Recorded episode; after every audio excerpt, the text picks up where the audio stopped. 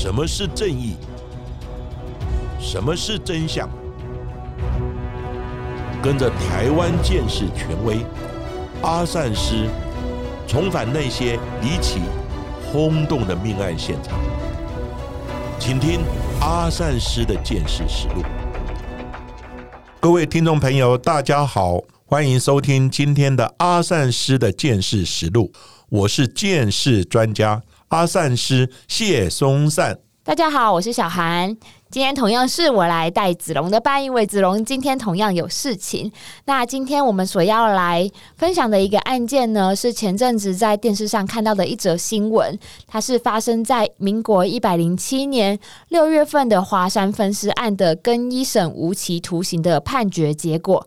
被害人小文的父亲双手颤抖，声音沙哑的表示：“这种杀人魔、人渣，竟然不判他死刑！”真的没有公平正义。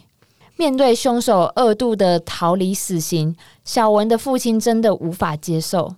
多年来，他为了心爱的女儿奔走，尽管每每开庭的时候，他都饱受煎熬，但是小文的父亲也都坚持每次都到场，就是要让社会大众知道凶嫌有多么的会说谎，多么的可恶，而且更要求司法要给予单纯善良的女儿一个公道。那这起案件的发生地点呢，就在华山大草原。紧邻着台北车站和华山文创园区，而原址是华山车站及华山酒厂，现在保留了部分的厂区及火车，打造成台北亲子还有年轻人们周末假日常常去的一个好地方。但是谁能想到，在这样子的一个都市绿地，竟然发生了一起骇人听闻的杀人分尸命案，而且凶嫌还半尸了三天之后才残忍的分尸。并且割除了他的乳房，还有阴部来收藏。在狱中，甚至说要出版自传《杀人魔的告白》来大赚一笔。究竟这整起案件的办案过程有多么的曲折，而凶手的应对又是多么的冷酷无情呢？阿善师，是的，这一起案件呢，要从一个失踪案呢开始说起。民国一百零七年五月三十一号呢下午三点多的时候。有一名呢居住在呢新店的三十多岁的高姓女子，叫做小文。那小文呢，她一身轻便的拿着笔电呢，就离开了住家，一如往常的搭着捷运外出。不过这一次呢，却再也没有回家了。当天晚上呢，小文的父母亲还有妹妹呢，一直联络不到小文。后来发现呢，他的手机并没有带出门，所以呢，电话没有人接，讯息也没有回。那到底发生了什么事情呢？其实小文呢，生活非常的单纯，平时呢喜欢参与义文活动，也非常热衷于公益的一些工作。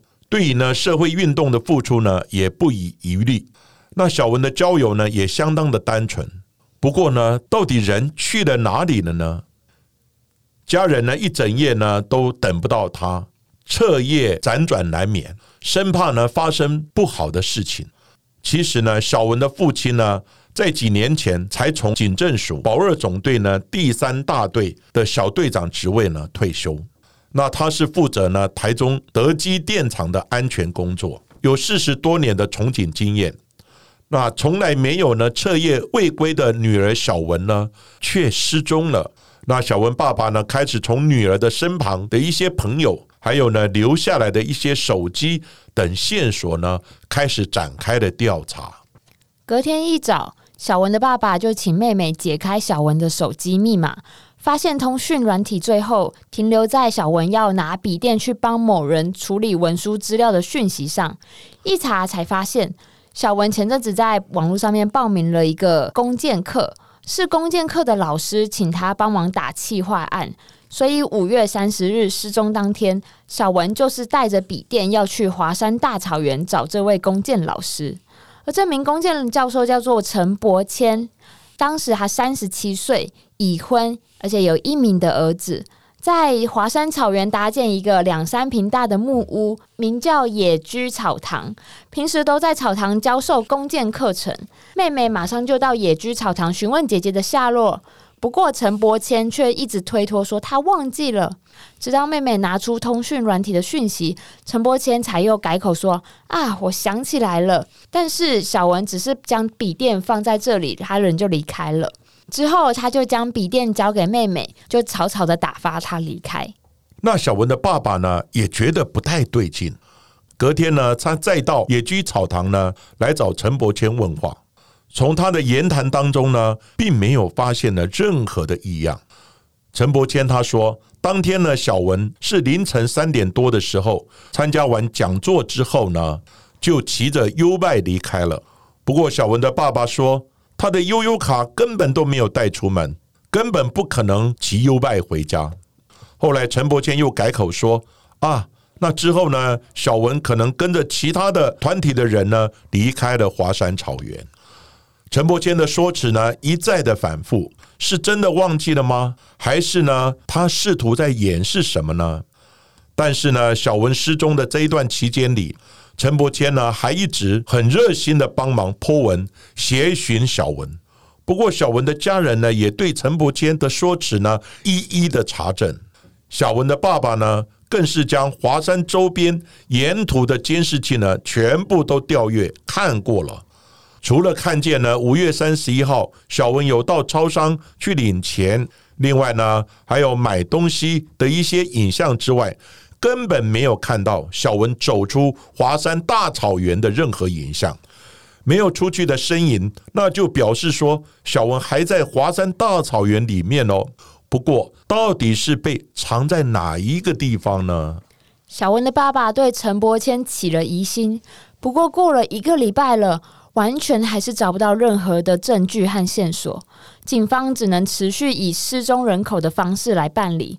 所以小文的爸爸决定要自己来办案，全天候的来跟踪陈伯谦，暗中记录观察他的一举一动，将他的动静密密麻麻的都记录在笔记本上。但后续小文的爸爸再度的找上这名弓箭老师陈伯谦来谈话，他却开始闪躲、装忙或是不理会家属的问题，让小文的爸爸更坚定小文的失踪一定跟他有关。之后，小文的爸爸又找上了征信社，甚至找来民间的搜救犬林志玲来搜寻小文的气息。一百零七年六月十日的晚上十一点。搜救犬在教官陈新伟的带领下，到华山大草原里里外外来搜索。原本以为前几天曾经下过大雨，可能会影响气味的搜索。不过，搜救犬最后却带着教官走进这座野居草堂木屋旁边。当时已经是凌晨两点多了，搜救犬不断的在木屋徘徊，看似有了动静。而这时，木屋的大门也打开了，开门的就是陈伯谦。大半夜的搜索呢，却没有惊扰到陈伯谦。陈伯谦呢，更冷静的回应教官所有的问题，并且说：“小文的笔电呢，前几天呢就放在这儿，可能搜救犬呢有闻到笔电的味道吧。”更大方的呢，让搜救犬呢进入屋内来搜寻，也和教官呢轻松聊着搜救犬的品种啊等等问题。就在这个时候，搜救犬有了大的动静。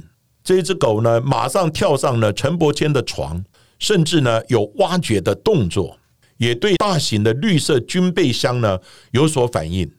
教官呢陈新伟，他马上呢就带着搜救犬呢离开了野居草堂，因为他心里呢已经有谱了，他已经知道发生了什么事情。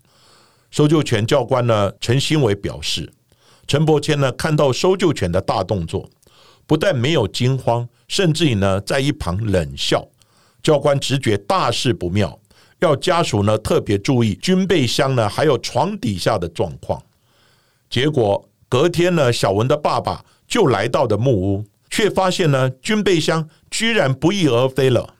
那陈伯谦呢，他也轻描淡写的说了一句话：“啊，可能是被偷了吧？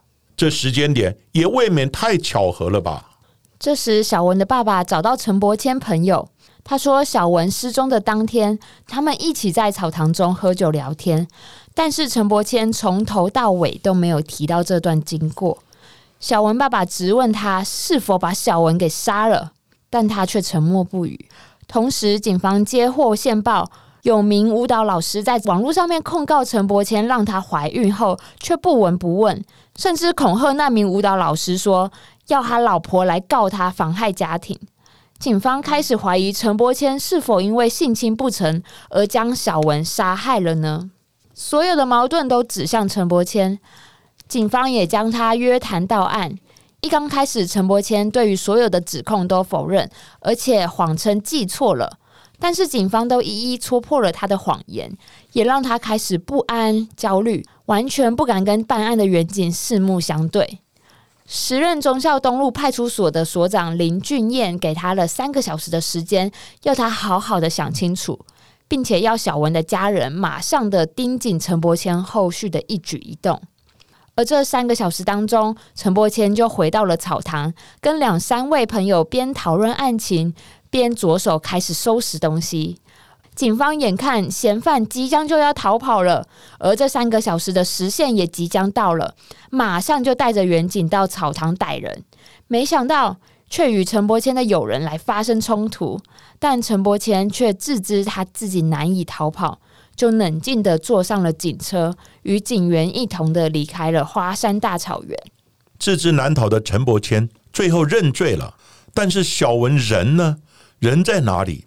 活要见人，死要见尸。陈伯谦呢，到底把小文呢藏在哪里呢？他跟承办的远景说，他是用机车把小文的尸体呢丢到阳明山上去了。但是呢，远景非常疑惑的问道：“这么大的一个人，如何用机车载得动呢？”他回答说：“我把他分尸了。”案发当天呢，五月三十一号晚上，陈伯谦呢先将小文灌醉。然后呢，他企图性侵，但是小文呢极力的反抗。后来陈伯谦呢就将他勒毙，尸体呢还藏在草堂木屋呢，有三天的时间，一直到警方呢和家属一直的来查访，陈伯谦才觉得已经被盯上了。最后呢，才将他分尸成七大块，分别装入呢麻袋、运动的手提袋以及呢。后背包呢？等分几次呢？再往阳明山呢根子坪来弃尸，并且呢拿取小文身上的所有现金呢，并把它花得一干二净。警方呢经过八个小时的搜索，陆续呢将丢在呢阳明山根子坪的尸块呢找到，一直到呢法医在殡仪馆相验尸体的时候，却赫然发现部分的器官组织呢有缺漏。后来陈伯谦呢才坦诚，他有将呢左乳房还有阴部呢切下来，他用呢夹链带呢密封，并且呢涂上了盐巴以及明矾，放在他家中呢来收藏，准备呢制作成标本。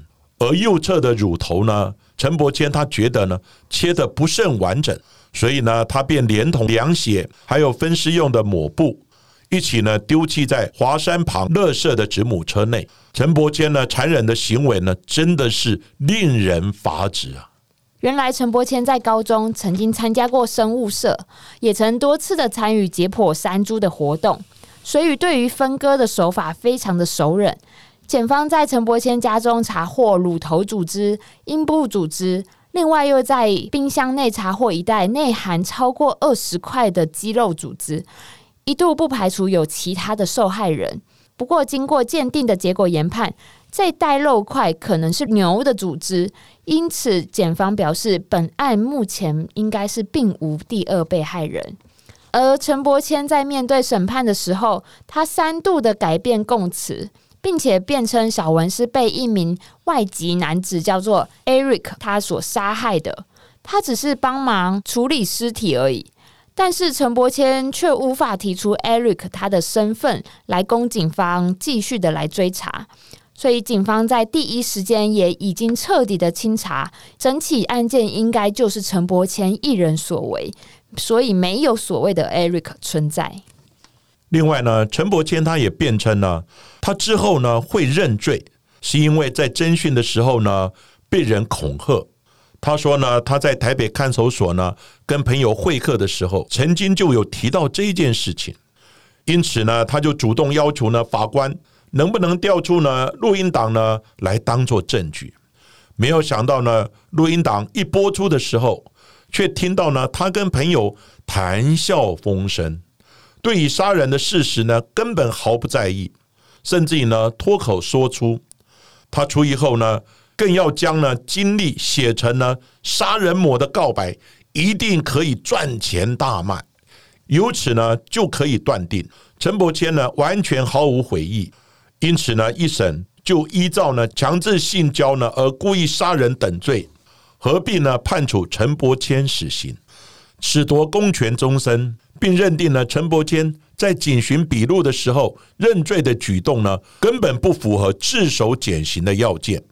那理由是呢，小文失踪十八天的期间，警方呢调查他的行踪时，就已发现陈伯谦的说辞呢根本都不拢，有确切呢依据呢合理怀疑陈伯谦可能杀害了小文。不过，高院二审的时候认为，陈伯谦他在杀人后，在有侦查权之警察发觉其犯行之前，向警方自首上请，并接受裁判，符合自首减刑的条件，改依涉犯强制性交而杀人罪、遗弃尸体等罪合并判刑他无期徒刑。因家属不满陈伯谦逃离了死刑，再一次的提起上诉。但是几周前的更一审判决结果出炉，高等法院跟一审依照台湾司法心理学会等鉴定，认为借由矫正机关施以心理治疗、生命教育课程等，凶嫌陈伯谦应该有矫正的机会跟教化的可能，因此就他所犯的强制性交并故意杀害被害人部分。仅能量处无情徒刑，褫夺公权终身，全案还可上诉。不过，依陈伯谦在前期反反复复的说辞，还有在侦查的时候提出的幽灵凶手以及被恐吓等说辞，这样的行为真的是符合自首的原则吗？阿善师，其实根据刑法呢第六十二条，自首的定义呢，它是指犯罪人呢于犯罪未被发觉之前。向有侦查权之机关或公务员，如检察官、警察等，自动呢陈述其犯罪的事实，而接受裁判者。那本案呢，在检方呢侦查的阶段，在警方呢进行逮捕之前，陈伯谦呢他已坦诚犯行，似乎呢符合自首的要件，或有减刑的余地。然而，检方调查之后。依侦办此案的派出所所长的证词，在陈伯谦呢坦诚杀人之前，警方就有确切的根据，得为合理的怀疑呢，陈伯谦就是涉嫌人。因此呢，依刑法第六十二条呢，属于已发觉之犯罪。陈伯谦呢，恐不服呢自首的要件。不过呢，也有律师呢认为，所谓发觉是必须呢要有确切的根据，从而得到呢合理的怀疑。如果仅是呢单纯的主观上的怀疑，就不算是发觉了。相反的，若掌握呢现场明确的基证，譬如像毛发、血迹等，或是呢目击者的证词有直接的指向，就能与案件呢建构明确、紧密的关联，那就可认定为有确切的证据，足以呢将行为人呢提升到犯罪的嫌疑人。那远景呢？发觉犯罪之后，陈伯谦才坦诚犯案，便不符合呢自首的要件。但是呢，远景在没有确切根据的情况之下，陈伯谦呢便以自白犯罪，确实就有符合自首要件的可能。其实这个案件关键点就在呢，是不是符合自首的要件？不过呢，依据阿赞师的看法。我个人呢是比较倾向于呢，他是不符合自首的要件，因为呢，根据个人的办案经验呢，自首的定义呢，它是犯罪人于犯罪未被发觉之前，那你小文失踪，而且呢，他家属跟警方也怀疑他已经被杀害了，而且有一些迹象已经指向你是陈伯谦。那警方呢也挑明的跟陈伯坚讲，给你三个小时的时间，你思考一下。所以呢，派出所所长的证词呢，我个人认为应该呢就足以证明呢，警方是有确切的根据来怀疑呢陈伯谦就是涉嫌人。不过呢，因为法律呢就有甲说、乙说、正反之说，所以呢法律本来就是有不同的见解。不过呢，我个人认为，有法官的立场，现在呢法院呢几乎有一个倾向，就是尽量找理由帮涉嫌人免除死刑。哦，因为呢国际呢人权两公约等等呢一些影响。但是呢，因为小文的爸爸是警察。我也是警察退休，他也退休了，大家都有子女，感同身受。所以呢，几乎十个警察，大概有九个半的警察呢，都会认为不能废除死刑。不过呢，废时的议题呢，本来就有正反之说，这个也不是我们今天呢讨论的焦点。但是呢，陈伯谦。这种变态的杀人行径呢，而且他还要写成一本杀人魔的告白，真的是非常的变态。各位呢，可以感受到呢家属的无奈跟愤恨，还有呢悲伤。不过呢，法律是讲法的，虽然有不同的见解，不过这个案子呢，被害人的父亲呢还有上诉，所以呢，到底最后结果如何？大家呢可以拭目以待，但是呢，这个案子比较特别的是发生在华山大草原的艺文特区，它就好像是一个法外之地，所以呢，附近的邻居呢当时就有反应，有人光着上身在那边喝酒，甚至呢还有吸毒的情况。另外呢，每一个人的行径呢就好像没有人管一样，所以呢，在那个地方呢，好像是法外之地呢。因此呢，最后呢，也造成小文呢被杀害分尸的悲剧。那以上呢，也只是阿三师的看法，后续如何呢？我们大家也继续的关切下去。那在节目的最后，要跟所有的听众朋友说明一下，我们阿善师见识实录的节目，目前已经转变成为我们独立的经营喽。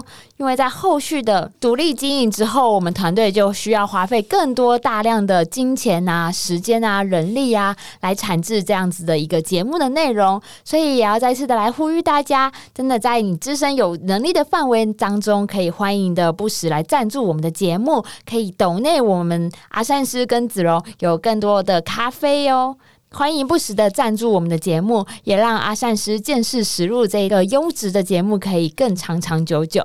另外，也欢迎厂商可以来找我们，来专门的制作专属的内容。另外，我们的新的信箱也已经更新在节目的资讯栏当中。如果有希望来跟我们联络、寄信给我们的话，也可以在我们的节目资讯栏中所可以看到。欢迎大家真的是在赞助的连接当中，可以更多的来赞助我们阿善师的团队，可以寄。继续的坚持下去。今天的节目呢，我们就讲到这里。谢谢各位收听阿善师的见识实录。如果喜欢我们节目的话，欢迎在 Sound On、Spotify 或者是 Apple Podcast、KKBox 上面来订阅我们的节目哦，并且踊跃留言给我们，还要记得给我们五颗星的评价哦。下一集也请大家继续的听下去。